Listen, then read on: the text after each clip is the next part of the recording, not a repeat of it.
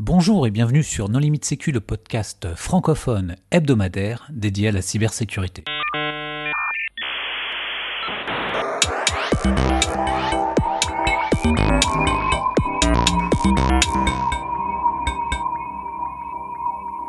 Informer sur les rançongiciels, le rôle du journalisme. C'est ce dont nous allons parler aujourd'hui avec euh, Valérie Marchive. Bonjour Valérie.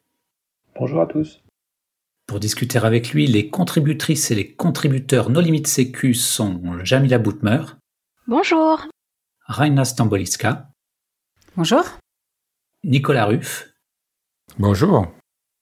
Jérôme 16. Bonjour. Et Hervé Schauer. Bonjour. Alors, Valérie, en préambule, est-ce que tu voudrais bien te présenter? Sans problème. Alors, euh, ben, je suis Valérie Ritz Marchive.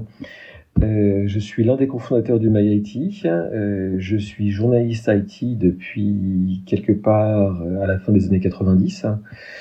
Euh, j'ai commencé ça pendant mes études comme d'autres bossés au McDo. Et je suis informaticien de formation, croyez-le ou pas. Attends, qu'est-ce que tu appelles informaticien? Tu as fait euh, de la programmation Tu as fait de, de la gestion de risque? Alors, j'ai fait de la programmation. En fait, euh, bah, j'ai fait une licence et une maîtrise d'informatique à Versailles, à l'UVSQ, dans les années 90. Euh, à l'époque, l'un des grands jeux, c'était de spoofer euh, les adresses e-mail des profs pour faire peur aux copains. Et euh, c'était l'époque où euh, bah, on pouvait pas encore télécharger des trucs, donc on passait par du U en code euh, pour euh, aller euh, interroger des serveurs FTP via email et qu'il fallait reconstruire derrière ce qui était retourné pour avoir du JPEG tout propre. Et tout ça à, à, regarder sur des écrans noirs et blancs 21 pouces sur des, sur des stations Unix toutes moches. Euh, voilà, c'était l'époque et, euh, et, à, ce moment-là, euh, bah, j'ai commencé à faire de la maintenance sur des parcs de PC et des parcs de Mac pendant que je faisais mes études. Euh, c'est là que j'ai commencé à piger. Et puis à ce moment-là, le web a commencé à apparaître et puis je me souviens qu'on s'est amusé pour la version française de Macworld euh, de construire non pas un site web qui soit simplement avec euh, des pages HTML statiques, mais qui soit alimenté par une base de données. Euh, ce qui à l'époque n'était pas encore extrêmement répandu. Voilà, grosso modo, je vous la fais courte. Alors, qu'est-ce qui fait que tu t'es intéressé au, au, ransomware? Alors ça, euh, c'est arrivé en fait en septembre 2020, début septembre 2020. Euh, des copains sur Twitter. Euh, j'ai eu l'occasion de les remercier à plusieurs fois, à plusieurs reprises d'ailleurs, euh, m'ont sollicité et m'ont dit ah, ce serait peut-être pas mal d'avoir une frise chronologique, un inventaire des, des cyberattaques avec ransomware pour la France. Et j'ai dit bingo. Et donc j'ai commencé par euh, essayer de reconstruire un inventaire, de, retourner sur les, sur les précédents mois de, de, de 2020, sur les neuf précédents mois, pour reconstruire un inventaire. Et c'est à partir de ça euh, qu'est né en fait bah, le, bulletin météo ransom entre guillemets euh, que je, que je fais tous les mois maintenant, depuis, bah, depuis bientôt deux ans. Euh, sur les attaques avec, avec ransomware, euh, que ce soit en France et à travers le monde, euh, sur celles en tout cas qu'on arrive à voir. L'observabilité reste limitée quand même sur le phénomène. Et, euh, et voilà, c'est parti d'une simple demande comme ça sur Twitter.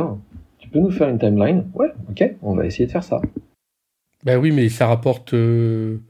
Enfin, comment on gagne sa vie? Alors moi, je suis journaliste, donc j'ai un employeur aujourd'hui qui sait? Non, mais au, panorama du, du clusif, euh, on fait un, on, on, on, fait aussi un panorama, mais on, on se dit que euh, les gens qui participent au panorama de la cybercriminalité du clusif, eh bien, quelque part, en faisant une synthèse annuelle de la cybercriminalité, on participe à la sensibilisation de l'ensemble de la société, et donc euh, ça contribue au marché de de, de, la cybersécurité. Par contre, pour un journaliste, ben, il faut avoir de l'information, j'imagine, pour qu'il y ait des lecteurs. Donc juste collectionner la liste des attaques de rançongiciel, bah, comment l'employeur il accepte que tu passes du temps à ça? Alors, l'employeur a très bien accepté parce que bah, ça nous amène des lecteurs, c'est quelque chose qui est lu c'est quelque chose qui est demandé euh, parce que justement, comme tu le dis, ça apporte de la prise de conscience. Et cette prise de conscience, euh, de bouche à oreille, euh, de, elle, elle, fait un petit peu, voilà, boule de neige comme effet. C'est du rayonnement c'est du rayonnement d'une certaine manière, euh, mais c'est de l'information. On a des gens qui reprennent nos chiffres régulièrement, juste parce que euh, qu'ils apprécient déjà que ce soit des chiffres qui soient indépendants. C'est-à-dire que c'est pas des chiffres d'éditeurs ou euh, de constructeurs, c'est pas des chiffres de vendors. Du coup, on n'a pas ce biais que certains peuvent trouver à avoir des chiffres de vendors, dans le sens où on se dit, ah, ok, euh, marketing de la peur, euh, ils essayent de vendre, etc. Nous, on n'est pas un éditeur de solutions de sécurité. MagIT, c'est pas ça. Du coup, nos chiffres, quelque part, peut-être qu'ils paraissent un peu plus neutres ou du moins pas teintés, contrairement à d'autres. Euh, et, comment dire, j'ai la prétention d'imaginer que c'est apprécié. Et, du coup, bah oui, j'ai des vendors euh, qui m'ont contacté euh, pour me demander est-ce que je peux utiliser tes chiffres. Bah, les chiffres, ils sont publiés, ils sont publics. Donc vas-y, utilise-les, il hein, n'y a pas de souci.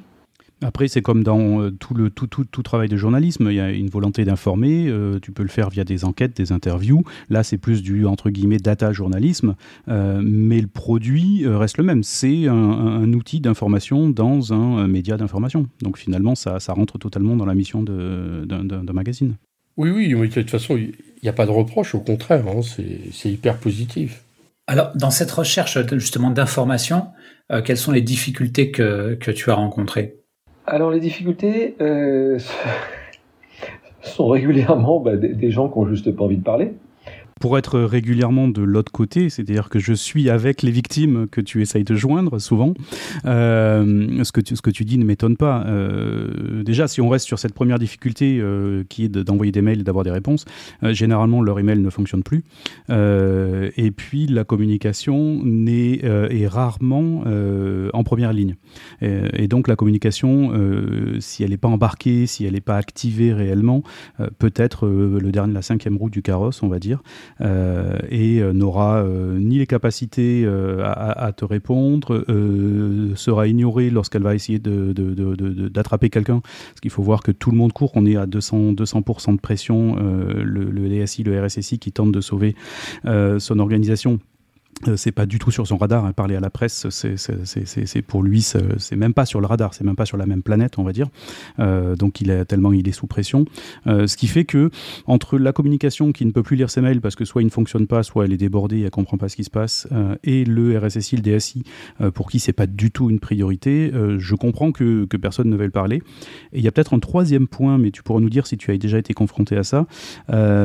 c'est plus quelque chose une crainte qu'on peut voir dans des pays anglo-saxons, des pays des cultures qui sont plus procédurières, euh, euh, c'est que à trop parler à la presse, à trop révéler des choses sur une attaque, euh, potentiellement un partenaire qui se sent lésé, peut-être parce que certaines de ses propres informations ou des informations de ses clients se sont retrouvées dans le, dans le leak qui a été publié, eh bien ce partenaire va pouvoir utiliser des informations qui ont été publiées dans la presse pour intenter une action en disant pour négligence, en disant voilà, moi ce que j'ai lu là, dans le très bon article publié sur le MagIT par Valérie Marchive, il est dit que euh, voilà, le vecteur d'intrusion c'est ci, c'est ça, c'est ça. Euh, donc pour moi, c'est une négligence. Vous n'avez pas fait votre boulot et je vous attaque en justice parce que j'ai un préjudice, mes informations euh, sont, sorties. Donc je pense qu'il y a aussi cette crainte-là qui, freine beaucoup. Alors, je, pense que c'est probable. Euh, je, je, pense que c'est vraiment, vraiment très, très probable. Le... Je comprends très bien que, que, que, que des, que des victimes n'aient pas envie de communiquer ou qu'elles aient du mal à le faire ou qu'elles simplement euh, bah, ce soit pas dans leur liste de priorités parce qu'il y a des urgences qui sont là avant. Euh, je comprends très très bien, mais on a deux cas au moins euh, qui me paraissent relativement tristes. Alors le premier, c'est le qui a commencé par minimiser dans sa communication publique d'attaque et qui faisait une communication interne qui était très très bonne, mais qui en définitive, cette, la, communication publique est arrivée via la communication interne, c'est-à-dire les syndicats communiquaient, reprenaient sur des blogs la communication interne et la communication corp s'est retrouvée plus ou moins volontairement à déléguer en définitive au syndicat la communication du groupe. Donc on a eu toutes les informations par les syndicats, par leur blog. Cette communication montrait en fait la, gravité de la situation. Et elle l'a souligné assez bien. Mais la communication officielle ou la, communication vis-à-vis des consommateurs finaux, euh, personne ne se rendait compte véritablement de la situation.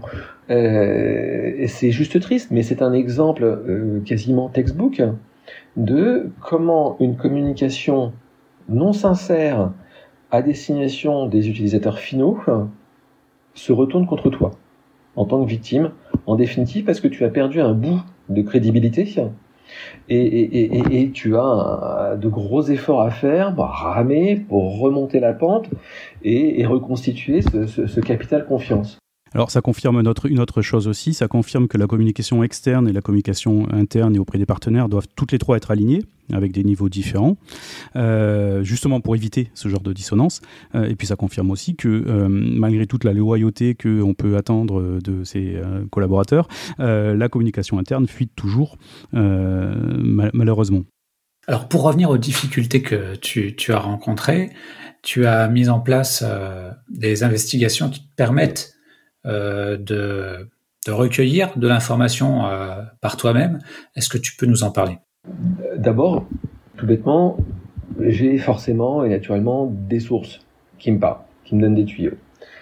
Euh, Là-dessus, ma préoccupation première, euh, c'est toujours de les protéger. Euh, de les protéger parce que j'estime que mes sources euh, ne sont pas forcément à l'abri, de tentatives d'empoisonnement. Et quand je parle de tentatives d'empoisonnement, euh, je ne pense pas à moi au sens où tiens, on va filer des faux tuyaux, on va faire monter des faux trucs à Marchive, euh, histoire de, de, plomber sa réputation, histoire qu'ils disent de la merde, etc. Excusez-moi pour la vulgarité je pense plutôt à mes sources dans le sens où euh, bah, sont plutôt des personnes en qui j'ai confiance, qu'on euh, fait leur preuve à travers le temps, et, et, je n'ai pas envie euh, qu'elles soient menacées d'une manière ou d'une autre. Donc, il m'importe systématiquement, avant de publier de manière affirmative quoi que ce soit, euh, de corroborer de corroborer pour ne serait-ce que pour qu'on puisse pas dire euh, ah bah tiens on a fait remonter ça via un tel donc c'est un tel qui a euh, craché le morceau à Marchive. Euh, c'est pour ça que j'ai besoin de croiser mes sources, c'est pour pouvoir les protéger plus que pour, pour pouvoir me protéger moi. Le, ça c'est une première chose. La deuxième chose, c'est que bah, quelque part, en particulier si c'est une nouvelle source un peu fraîche, je, je cherche à confirmer. Et je cherche à confirmer d'abord en source ouverte. Donc, euh, j'utilise régulièrement des outils comme euh, Onif, comme Shodan, euh, et plein d'autres. Et d'autres sources encore, euh, des contacts qui, qui travaillent dans la, dans la threat intelligence, renseignements sur les menaces, qu'on qui peuvent avoir eux-mêmes des contacts auprès de courtiers en accès initiaux. Euh, pour dire est-ce que tu as vu quelque chose? Est-ce que est-ce qu'on a un signal quelque part ici du fait qu'il pourrait y avoir une compromission? Est-ce que j'ai par exemple un truc tout bête euh, ONIF fait ses, ses, ses, analyses de manière régulière, à intervalles réguliers. Est-ce que j'ai un signe d'indisponibilité sur des services IT qui sont exposés sur Internet. Rien que ça, déjà, c'est un point de départ. Si j'ai un signe d'indisponibilité, ça me dit, ah, effectivement, on est sur un système qui est susceptible d'être compromis dans le cadre d'une cyberattaque, typiquement système de messagerie, ou VPN, système d'accès distant, un, site gateway, etc. Euh, le genre de truc qui, a priori, n'a pas de raison d'être down, mais qui, pendant deux semaines, est resté complètement inaccessible et passé au travers des scans. Bon, voilà, typiquement, c'est un indice de plus. Euh, ça va être ce genre de choses. Je fouille les, je regarde les enregistrements DNS aussi, à la recherche de défauts de configuration, euh, ou de configurations qui sont pas forcément, on va dire, des plus astucieuses, genre euh, euh, j'ai des MX qui pointent euh, en priorité sur euh, du, du VAD Secure, du Proofpoint, et puis ah bah tiens j'ai encore mon MX interne en propre en direct qui est là exposé dans les, enregistrements. Bon, typiquement c'est parfait quoi pour passer pour un contournement de mesures de sécurité sur les sur les emails entrants. Euh, je me souviens d'avoir vu le cas et, d'avoir averti les équipes de, de Secure au sujet d'un de leurs clients là-dessus. J'en avais fait un papier. Euh, mais voilà, donc il s'agit de, chercher, en fait, euh, on va la faire simple, euh, ou pas forcément simple mais courte, examiner la surface d'attaque exposée telle qu'elle était, telle qu'elle est aujourd'hui, et regarder ce qui peut trahir la matérialité d'une éventuelle cyberattaque à un moment donné. Juste pour éclaircir ce point, parce que la manière dont, dont, dont, vous présentiez un peu votre activité, ça pouvait éventuellement faire penser à du renseignement. On est d'accord que là, tout ce dont on parle, c'est de la source ouverte, puisque par ailleurs, vous ne vous permettriez de publier euh, uniquement si c'était euh, euh, TLP euh, clear, quoi, globalement. On est d'accord sur ce point? Oui, non. D'accord. parce que là, il y a des sources, il y a quand même des sources humaines, si j'ai bien compris. Oui, il y a clairement des sources humaines. C'était un P Amber, pas strict. le, le, le, fait est que, un, bon, le, le TLP RAID, euh, ça n'a de valeur de, légale que pour ceux qui y sont contraints contractuellement dans le cadre d'une mission, etc. Euh, on est plus sur une convention qu'autre chose. Euh, après, le, le, le TLP RAID en, en lui-même est très bien défini euh, comme étant quelque chose qui peut être construit soit pour des questions de sécurité, soit pour des intérêts propres de l'entreprise qui décide de définir le TLP, à savoir des questions d'image, des questions de communication externe, etc., etc. Euh, et dans certains cas, on, a vu euh, des situations où, euh, personnellement, j'ai eu accès à des, documents TLP RED euh, qui, bah, franchement, c'était juste classique. Ça, ça n'apparaissait classé de cette manière-là que pour servir la communication externe de l'entreprise. À l'inverse, il y a pas mal de documents publics que tu trouves sur Internet où ils ont laissé le footer Privilege and Confidential en bas parce qu'ils utilisent le template standard de l'entreprise et que quand les gens publient leurs slides, ils enlèvent pas. Donc, euh, malheureusement, si tu as travaillé dans des projets de DLP, tu sais que la classification d'informations, c'est compliqué. Oui, mais il y a aussi la temporalité, c'est-à-dire que les choses euh, doivent être restreintes à un instant T. À l'instant T plus 24 heures, c'est plus du tout le cas. Donc, euh, tu peux avoir en ta possession du TLP RED qui est devenu TLP très blanc entre juste par le temps deux petites anecdotes euh, sur, euh, sur, sur les méthodes d'enquête. Euh, la première, c'est que grâce à toi, un certain nombre de DSI ont découvert Shodan. et, j'ai eu un certain nombre de DSI qui m'ont dit comment il a pu trouver ça. Alors j'y explique, j'explique que c'est Shodan, qu'il y a des outils qui font ça, et qui, qui découvrent l'outil et qui voudraient le faire interdire. la première. Ben, il ferait mieux d'envoyer les, les, leur personnel en, formation. Clairement, clairement. Euh, et la deuxième, c'est que euh, je pense que les sources humaines sont beaucoup plus, euh, ont beaucoup plus de valeur dans, dans, ton travail. Parce que très souvent pour être évidemment de l'autre côté euh, de, la barrière euh, je me rends compte que euh, c'est c'est pas les bonnes hypothèses et que, que, ça rend fou euh, la victime de, lire des choses dans dans Magaiti des hypothèses sur le vecteur d'intrusion. C'est pas le cas. La victime ne souhaite pas en parler et ça les rend fous de lire des hypothèses erronées comme ça. Ah mais qui me parle? Franchement je, n'ai qu'une envie c'est d'être corrigé. Et accessoirement, si ça conduit certains à, sortir du bois et à décider, ok, on va parler parce qu'il faut rectifier ça, euh, je ne souhaite qu'une chose, c'est que ce soit fait. Parce qu'en définitive, Euh, ce qui m'intéresse dans ce travail-là, c'est d'augmenter la prise de conscience sur les vulnérabilités qu'on expose sur le, sur, le flanc en fait que l'on prête aux attaquants, bien involontairement dans tous les cas, il n'y a pas de question là-dessus. Euh, et d'ailleurs, à mon sens, je quand, tu parles de, de, de, de, ces, de hypothèses euh, et qu'on parle de Shodan ou d'Onif, euh, forcément, on fait, enfin, j'imagine en tout cas que très largement, on fait référence aux, systèmes exposés qui sont affectés par des CVE euh, critiques etc. Mais c'est complètement négligé un pan colossal euh, de, comment dire de, du vivier euh, qui, nourrit euh, les cyberattaques avec ransomware, c'est complètement négligé celui des infostealers. Euh, ça fait partie des sujets sur lesquels je travaille et, je prépare des articles actuellement, notamment alimentés par les travaux formidables de Sequoia sur le sujet. Euh, Sequoia a sorti quelques, excellents papiers euh, récemment sur les, sur les.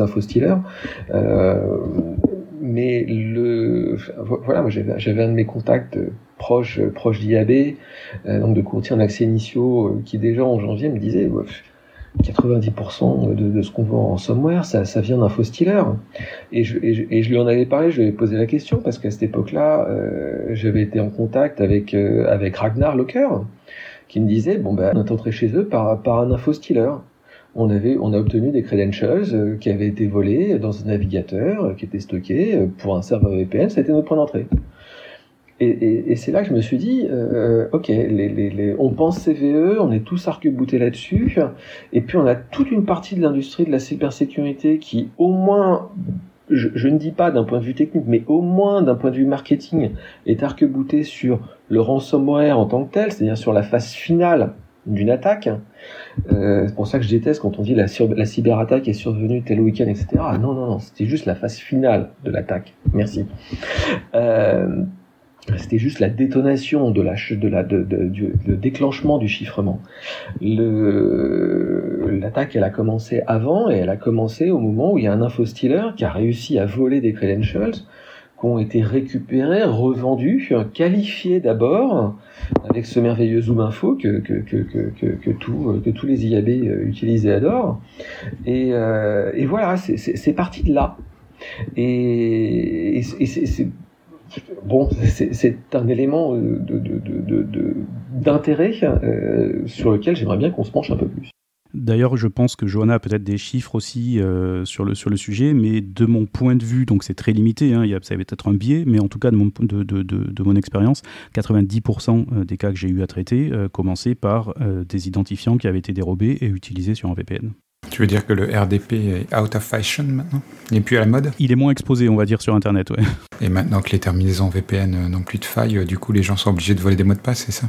Exactement. Et une petite astuce qu'on ne donne jamais assez, c'est que lorsqu'on corrige finalement une CVE, quelque chose d'important, on revient au CVE euh, sur un moyen d'accès distant comme un VPN, et, il est toujours intéressant de renouveler les, secrets une, fois qu'on a, patché, euh, parce que j'ai, on a eu quelques cas où euh, des secrets volés clairement hein, sur la faille Citrix, Citrix en début d'année 2020 ou 2021 ont été exploités huit mois plus tard, parce qu'ils n'avaient pas été changés après avoir patché. Donc la victime est bonne élève et a patché en trois jours. Euh, mais au final, euh, les secrets euh, n'ont jamais été changés, donc ils sont valables encore huit mois après. Et, c'est, tu, parles de ça, tu parles du délai. Ça, c'est un point sur lequel j'ai toujours du mal à avoir de la vraie visibilité. Du côté des études anglo-saxonnes, on, a régulièrement chaque année des études qui, nous parlent du dwell time, donc le temps passé dans le système d'information, etc. Et j'ai toujours je n'arrive toujours pas à qualifier en fait de quoi on parle. Est-ce que l'on parle du temps passé par l'intrus dans le système d'information euh, à se balader, euh, faire du déplacement latéral, à voler de la donnée jusqu'au moment où il va déclencher son ransomware Ou est-ce qu'on parle du délai entre l'acquisition d'un accès initial et la détonation du ransomware? C'est pas la même chose. Et, euh, et, dans le second cas, ça peut être beaucoup plus lent. Je, dans la, dans, suivant ta logique, euh, Jérôme, je me souviens d'un cas euh, d'un infogéreur français que, que, que, j'ai contacté parce qu'une de mes sources me disait bon j'ai un accès en vente sur cet infogéreur euh, qu'on m'a que m'a proposé. Ok, très bien. Est-ce que tu peux l'avertir? J'avertis l'infogéreur, je discute avec lui au téléphone. Je lui donne les informations dont je dispose. Il me rappelle une heure après, il me dit écoutez, merci beaucoup pour ces informations. On est en plein en train de finir le déploiement euh, de la MFA. Et, le compte dont vous nous parlez aujourd'hui, bah, c'est un compte euh, qui n'était pas prioritaire. Parce qu'en fait, euh, on s'en sert quoi? Une fois tous les six mois? Un truc comme ça? Donc, il n'était pas en tête de liste. Mais là, on va le remonter tout de suite et on va, on va le verrouiller propre.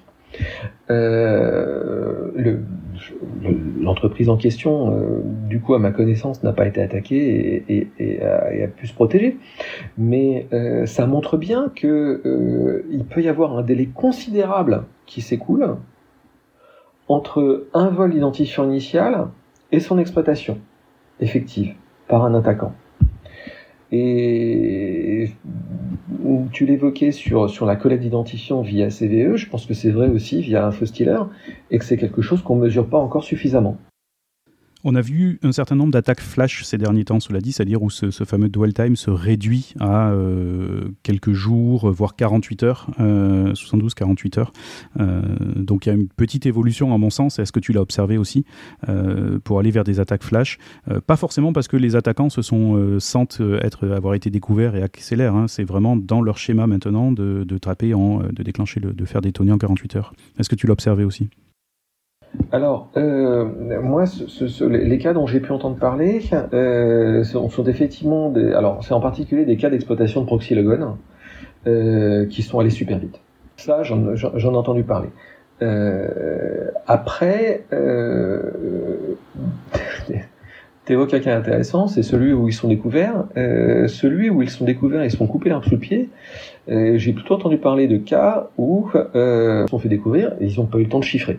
Ils ont juste pas eu le temps de chiffrer et, euh, et, du coup il n'y avait pas de, de, de, notes déposées par le ransomware après chiffrement de manière automatique comme c'est généralement le cas. Euh, d'après ce que nous dit d'après ce qu'ils nous ont dit, ils sont, ils sont, ils sont dans, un, dans, dans, une, dans une situation qui est, qui est comparable. Euh, le, je pense que des cas de figure de ce type-là euh, sont vraiment pas à exclure, mais et, et, et, puis à mesure que la maturité des entreprises euh, va progresser, euh, on, peut espérer que ça se produise de plus en plus. Mais on peut aussi espérer, et ce serait une bonne chose, euh, que le focus se fasse sur les étapes antérieures de l'attaque, à savoir l'exfiltration, parce que manque de chance, face à des ransomware, des groupes de ransomware qui pratiquent la double extorsion, la menace c'est peut-être moins chiffrement que le vol de données en définitive. Est-ce que tu as été, parce qu'on revient sur la thématique quand même de, la difficulté d'enquêter sur, euh, sur des ransomware, euh, est-ce que tu as été confronté à des cas où tu avais des informations et tu ne pouvais pas les révéler par exemple à la victime de peur de cramer une source par exemple ou pour d'autres raisons? Très clairement, pour une victime ou une victime en devenir, euh, si je suis confronté à une information concernant une, victime en devenir potentiel, c'est-à-dire que euh, un de mes contacts qui est proche d'un IAB me signale qu'il y a un accès en vente sur quelqu'un, euh, je le dis.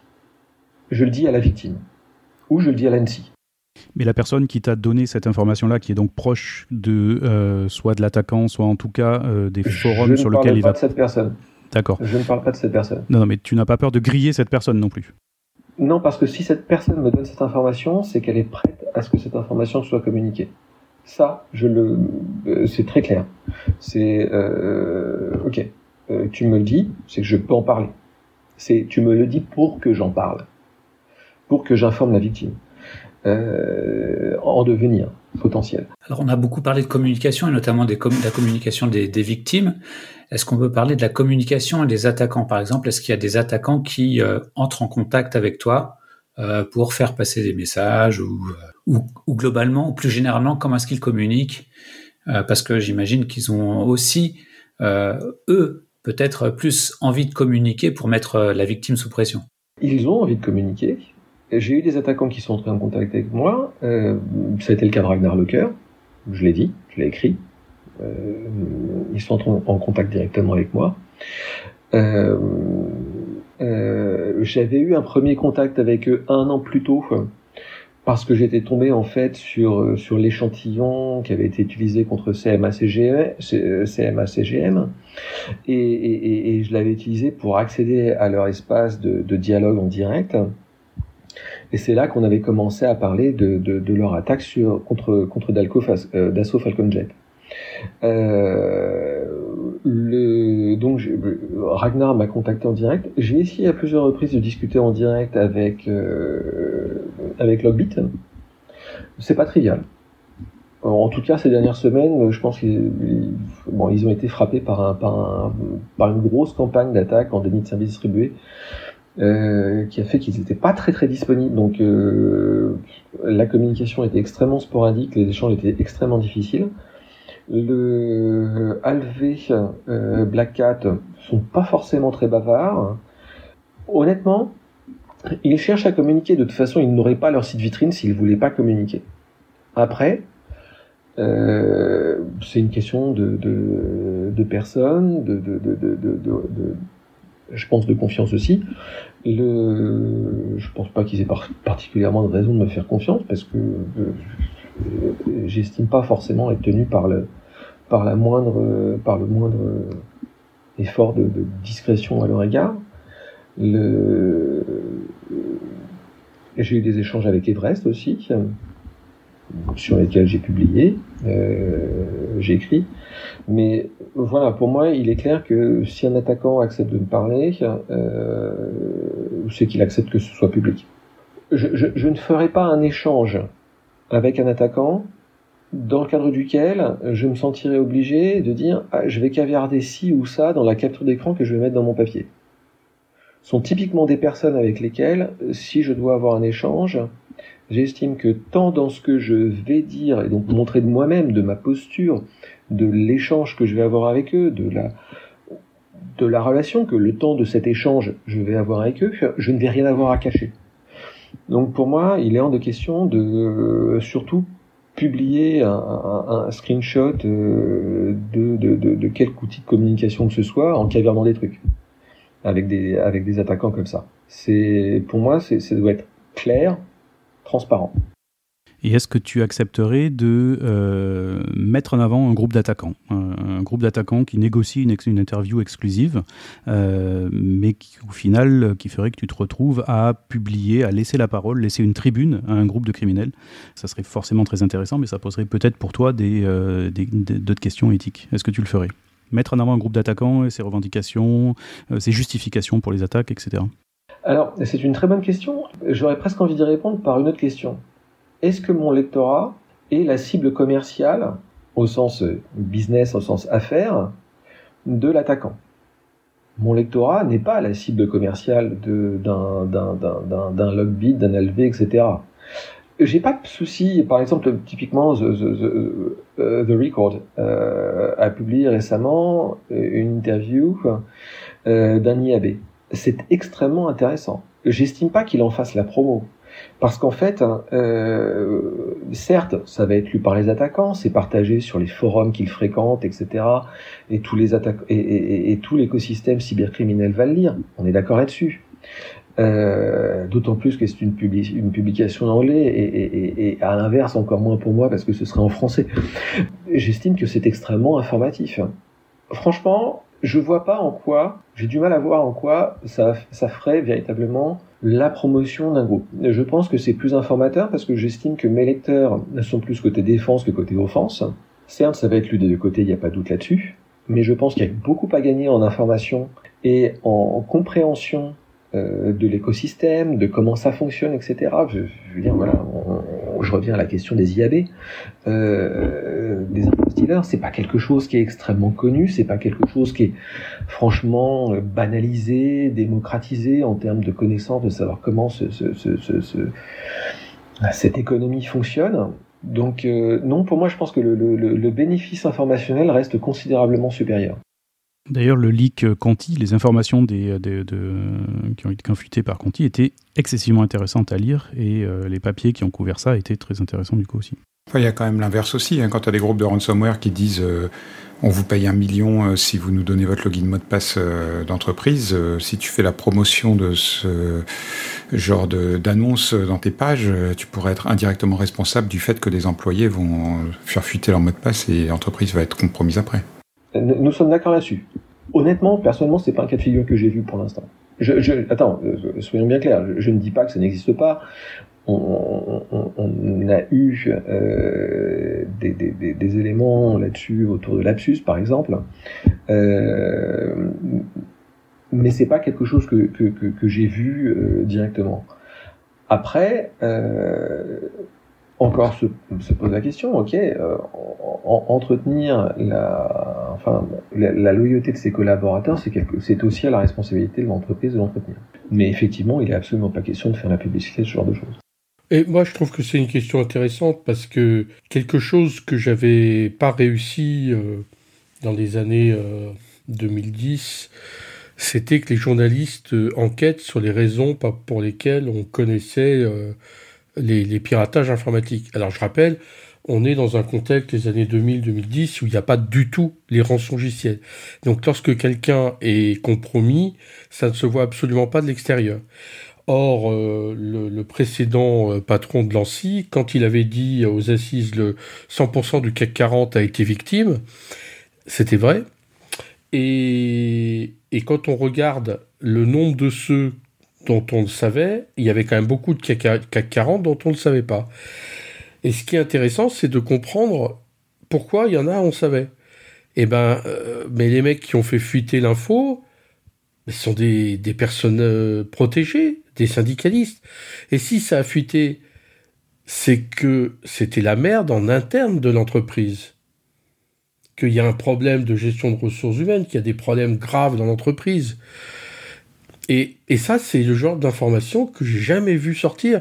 Alors que le simple fait qu'on savait que telle ou telle société, alors je vais pas les répéter ici, même s'il y a prescription, puisqu'il y en a qui me boycottent toujours tellement ils m'en veulent.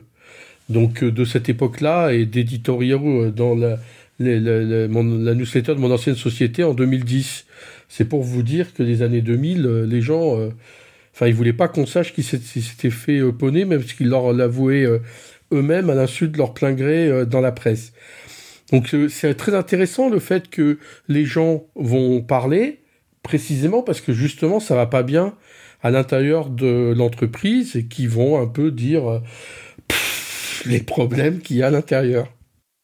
L'aspect social, effectivement, de, je parle social de, de, au sein de l'entreprise, est excessivement important et, euh, et, dans une gestion de crise, on, on, voit très rapidement euh, la température sociale euh, et la culture de, l'entreprise au moment, au moment de cette crise et ça a évidemment un, impact sur, sur, sur, sur, la manière dont ensuite c'est présenté à la presse et, et, et au public, c'est clair.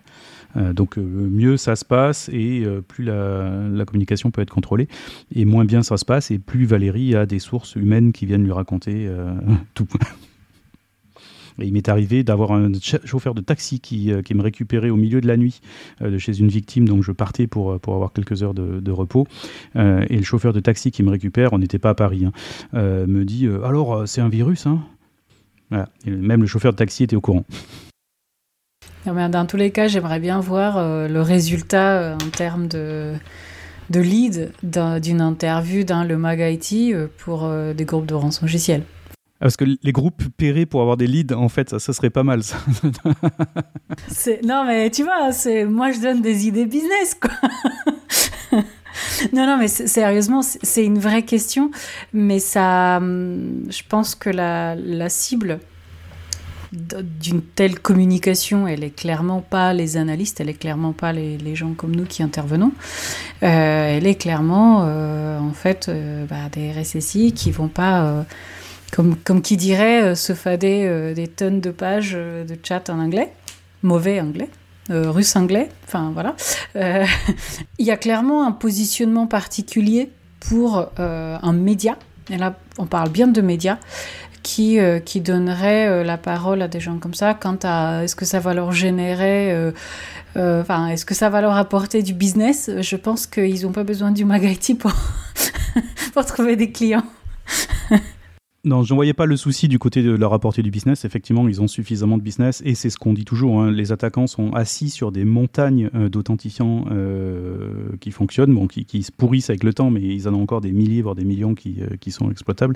Donc, ils n'ont pas besoin de business. C'est plus pour l'aspect. C'est pour faire peur. C'est pour avoir de la crédibilité que, que les gens payent. Voilà. Alors pour avoir de la crédibilité, peut-être pour euh, pour rassurer les victimes en disant bah voyez, euh, euh, si vous nous payez, vous récupérerez vos données, etc. Ce genre de choses peut-être. C'est ça. Et puis faire l'apologie aussi de leur façon de voir les choses nous on est fiable, euh, ça a rien de profit. Alors j'ai fait un petit peu de négociation, donc j'ai échangé avec des groupes d'attaquants pour le compte de clients. Euh, le profil est souvent le même, c'est euh, it's only business, it's not personal. nous on est des grands professionnels et, et, cette, cet aspect, faire l'apologie de ça, de dire bah oui on est des grands professionnels, avec nous vous récupérez les clés, on sait ce qu'on fait, etc., etc. On vous donne des conseils derrière je pense pas que ça soit super intéressant et ça pourrait même me gêner. Euh, de la même manière qu'on a vu lors de, des prises de parole politiques de la part de, groupes, euh, notamment sur le euh, Colonial Pipeline aux États-Unis. Voilà, je pense que ça pourrait, en tout cas, ça peut poser question de laisser une tribune à ces groupes pour aborder des, sujets comme ça, qui, à mon sens, n'auraient pas d'intérêt pour les, pour, pour les lecteurs, mais les serviraient eux, en tout cas. Alors Valérie, peut-être pour conclure, est-ce qu'on peut faire un peu de prospective? Comment est-ce que tu penses que tout cela va évoluer enfin, en termes de, de méthode ou euh, de moyens, de résultats, d'impact Ou de communication je vais commencer par répondre à Hervé, parce que c'est peut-être le, point sur lequel euh, je suis plus à l'aise et j'ai peut-être le plus de visibilité. En termes de communication, je suis optimiste.